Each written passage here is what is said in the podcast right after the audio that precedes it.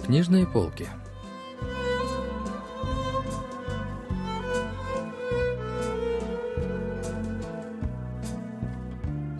Рассказ «Пальто» писателя Сон Сокче.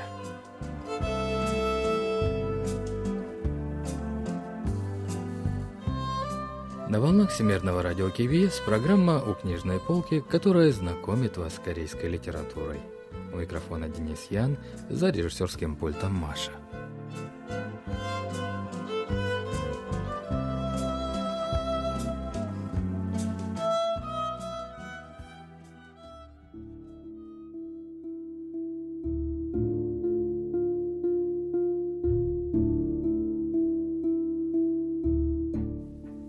Отцовское пальто я обнаружил после его смерти, разбирая вещи в палате. Пальто висело в фанерном шкафу с тугой покосившейся дверью вместе с серым летним костюмом, рубашкой и голубым шелковым галстуком, которые были на отце при госпитализации. Темно-коричневое пальто выглядело тяжелым, но оно только казалось таким. На самом деле, это было короткое демисезонное пальто из легкой ткани, нежели толстое пальто на зиму. Впрочем, отец не отличал зимнее пальто от демисезонных. Не таким он был человеком.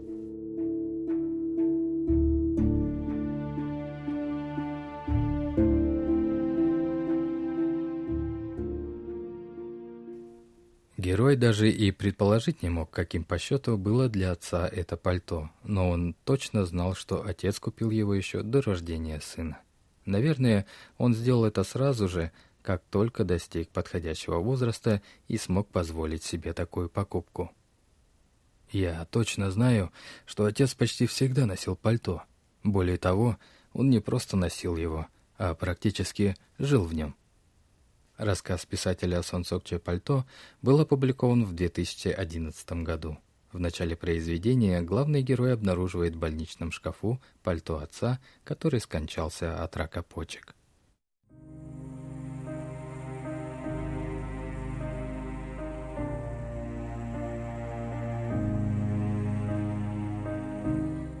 Вместе с пальто я направился к покойнику. Сорокалетний отец на надгробном портрете выглядел слишком молодо для такой фотографии. Одетый в пальто, он улыбался. Не знаю, как и кто нашел такую фотографию, ведь в жизни он улыбался редко. Герой положил перед портретом пальто, будто это было сокровище, и первым сделал поклон, как главный скорбящий.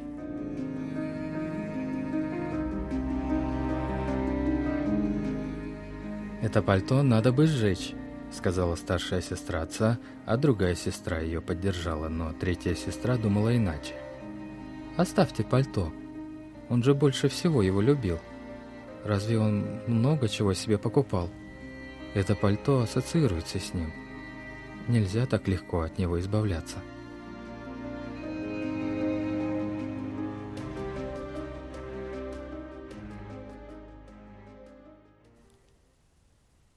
Все по-своему были правы.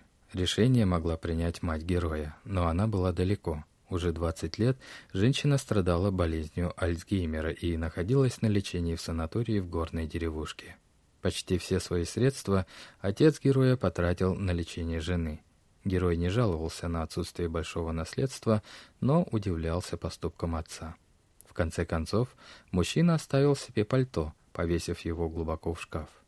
Вот что говорит о значении пальто в рассказе литературный критик Чон Сойон. 성석재 외투에서도 외투는 아버지에게 단순한 옷의 의미를 넘어선 것이었죠. Пальто в этом рассказе – это не просто предмет гардероба. Это единственный элемент стиля, подарок, который отец позволил себе за свою скромную, тяжелую и даже бедную жизнь. Пальто ярко отражает характер отца и изнурительности жизни, которую он так долго терпел. Прошло какое-то время после похорон. Короткая осень незаметно закончилась, утром и вечером теперь ощущался морозный воздух. Однажды герой решил вытащить из шкафа пальто отца, теперь это было его пальто, так как братьев у отца не было.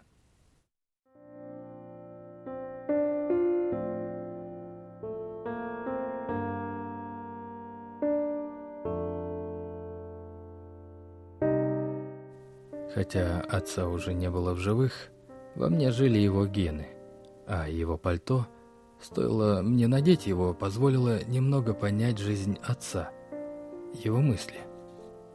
Мне не хотелось этого признавать, но все-таки я любил отца. Это было одностороннее чувство к человеку, который жертвовал собою ради жены, несмотря на наличие ребенка. Пальто выглядело довольно странно. Швы на рукавах и нижней кайме растрепались, а сотни пепельных ниток торчали наружу, будто увеличенные икринки плесени, прятавшиеся где-то все это время. Сначала я хотел отрезать торчавшие нитки, но потом решил оставить. Все-таки нитки – неотъемлемая часть пальто, с удалением которой уменьшится и сама вещь. Заправив торчавшие нитки и наспех зашив их внутрь, я надел пальто. К моему удивлению, оно сидело на мне, будто влитое. Теперь я словно познал то чувство, когда сын взваливает на себя пожилого, исхудавшего отца.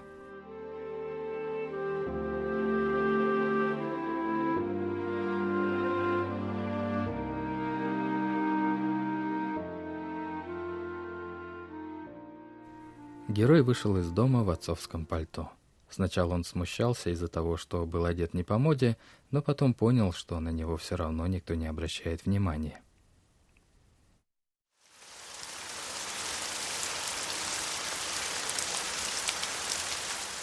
На обратном пути герой попал под дождь. Пальто полностью промокло и сильно потяжелело.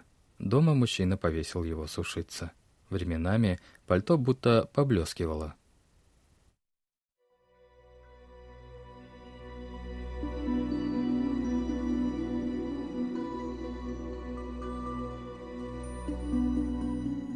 Той же ночью герой проснулся от каких-то шорохов в гостиной. Он резко встал и на цыпочках прошел в комнату, но включив свет никого не обнаружил. Дверь была по-прежнему плотно закрыта, но все-таки что-то произошло. По пути в спальню мне бросилось в глаза пальто на вешалке. Из него снова торчали нитки. Ровным рядом они виднелись там, где я их зашил, разросшиеся, словно корни дерева. Пальто, казалось, теперь больше и выглядело, как новое. Мне стало не по себе. В таком виде оно подошло бы какому-нибудь самоуверенному, полному жизни гуляке средних лет. В этот момент пальто помогло герою понять отца. Со следующего дня он стал носить пальто с удовольствием.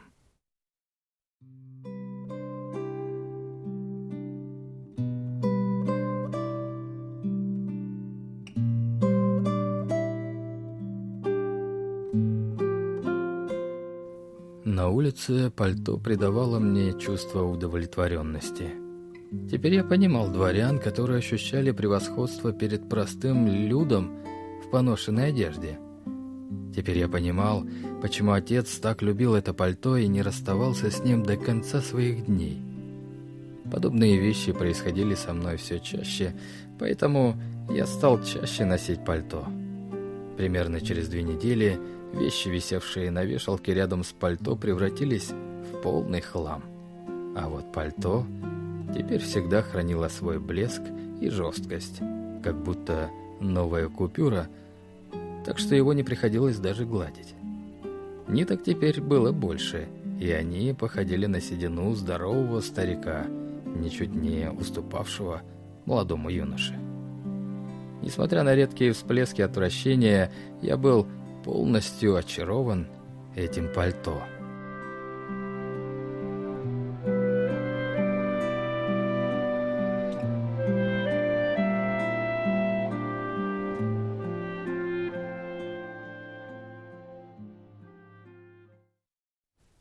Однажды зимой герой отправился на машине в дом престарелых, в котором находилась его мать.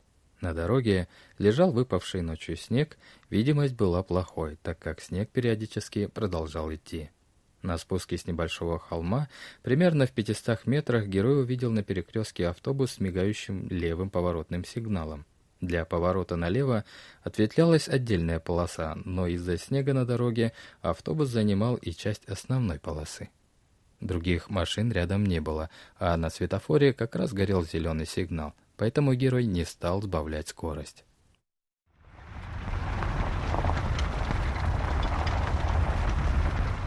Но уже почти на перекрестке на встречной полосе показалась машина, которая собиралась повернуть налево.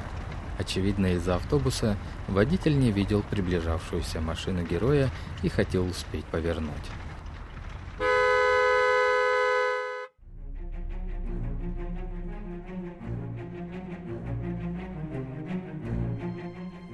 Я поставил ногу на тормоз, но дорога была скользкой из-за таявшего снега.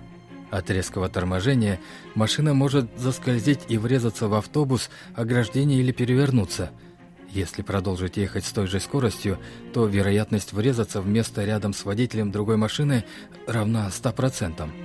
60-летняя женщина с завитыми каштановыми волосами в красной куртке не избежит смертельных повреждений.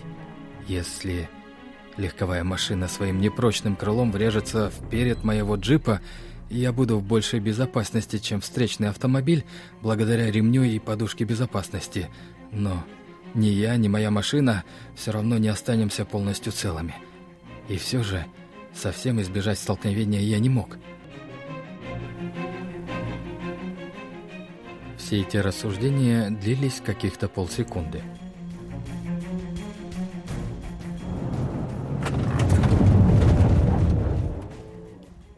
Нога ощутила, как непривычно бьет педаль антиблокировочная система.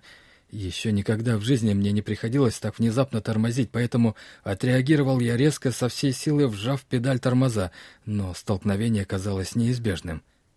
Но в тот момент, когда я изо всех сил давил на педаль и не мог думать о чем-то другом, руль в моих руках плавно и быстро повернулся на полкруга налево без моей на то воли, а затем вернулся обратно. Благодаря этому заднее крыло поворачивавшей машины проскользнуло мимо, и оба автомобиля благополучно разъехались, избежав столкновения.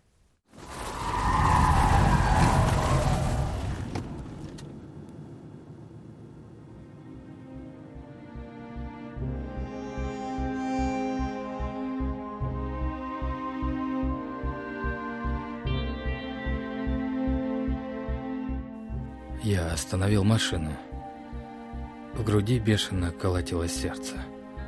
Ничтожная разница спасла жизнь того, кто мог умереть. Ничего не случилось и со мной, хотя я тоже мог пострадать. Кто же тронул мою руку и помог избежать аварии в самый решающий момент – кто повернул мой руль, а затем вернул его на место с четкостью лучше любой машины, с точностью лучше любого прибора, и этим спас меня от переворота и столкновения. Я осмотрелся вокруг, перевел взгляд на небо и на поля вдали. Наконец я посмотрел на окутывавшее меня пальто. Его нижняя кайма плотно охватывала мои колени и бедра. Рукава пальто крепко прижимались к рукам, будто были сшиты из эластичной ткани. Его белые нитки крепко сжимали мое тело.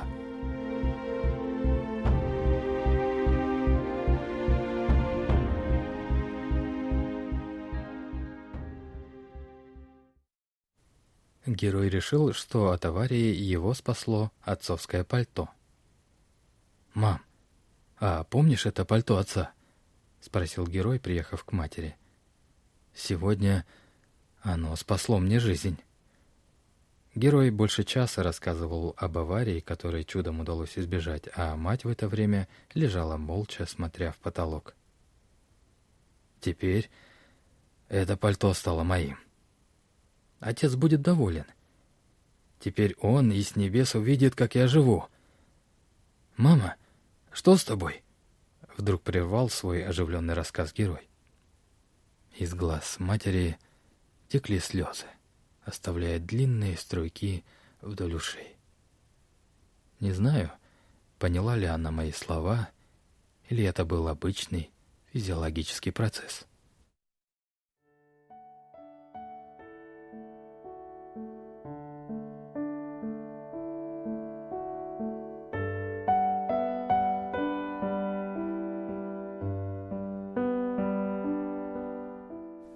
Теперь пальто будто срослось со мной. Я даже не знаю, я ли надеваю пальто каждый день, или пальто надевает меня. Иногда в одиночестве я улыбаюсь. При мысли о том, как я вешаю пальто подальше от другой одежды, лицо расплывается в улыбке. Пальто, пожалуй, проголодалось. Ему нужно вытащить нитки и помучить другую одежду, но оно слишком далеко от нее, чтобы быть рядом. Я не могу сдерживать смех при мысли о спокойно висящей в шкафу старомодной одежде, которая напоминает покрытого морщинами фермера и его краснощекую жену с детьми. Не знаю, правда ли все это, но я в нее верю.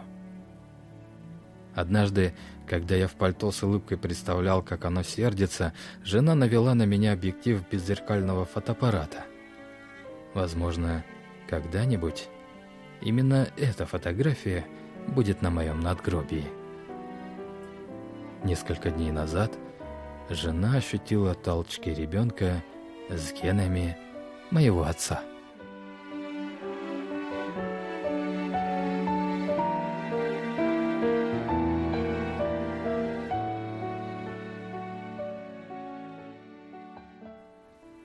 Вот как комментирует последнюю сцену профессор Пан Минхо факультета корейского языка и литературы Сеульского национального университета.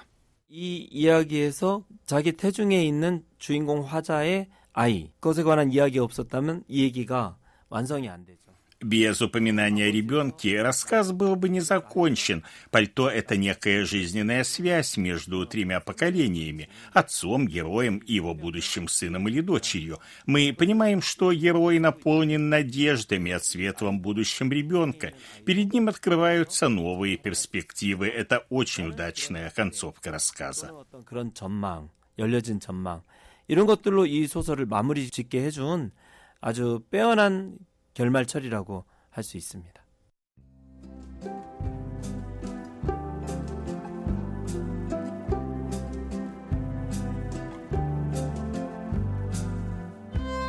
На этом мы заканчиваем наш выпуск о рассказе «Пальто» писателя Сон Сок Че. Всего доброго и до следующего вторника. thank you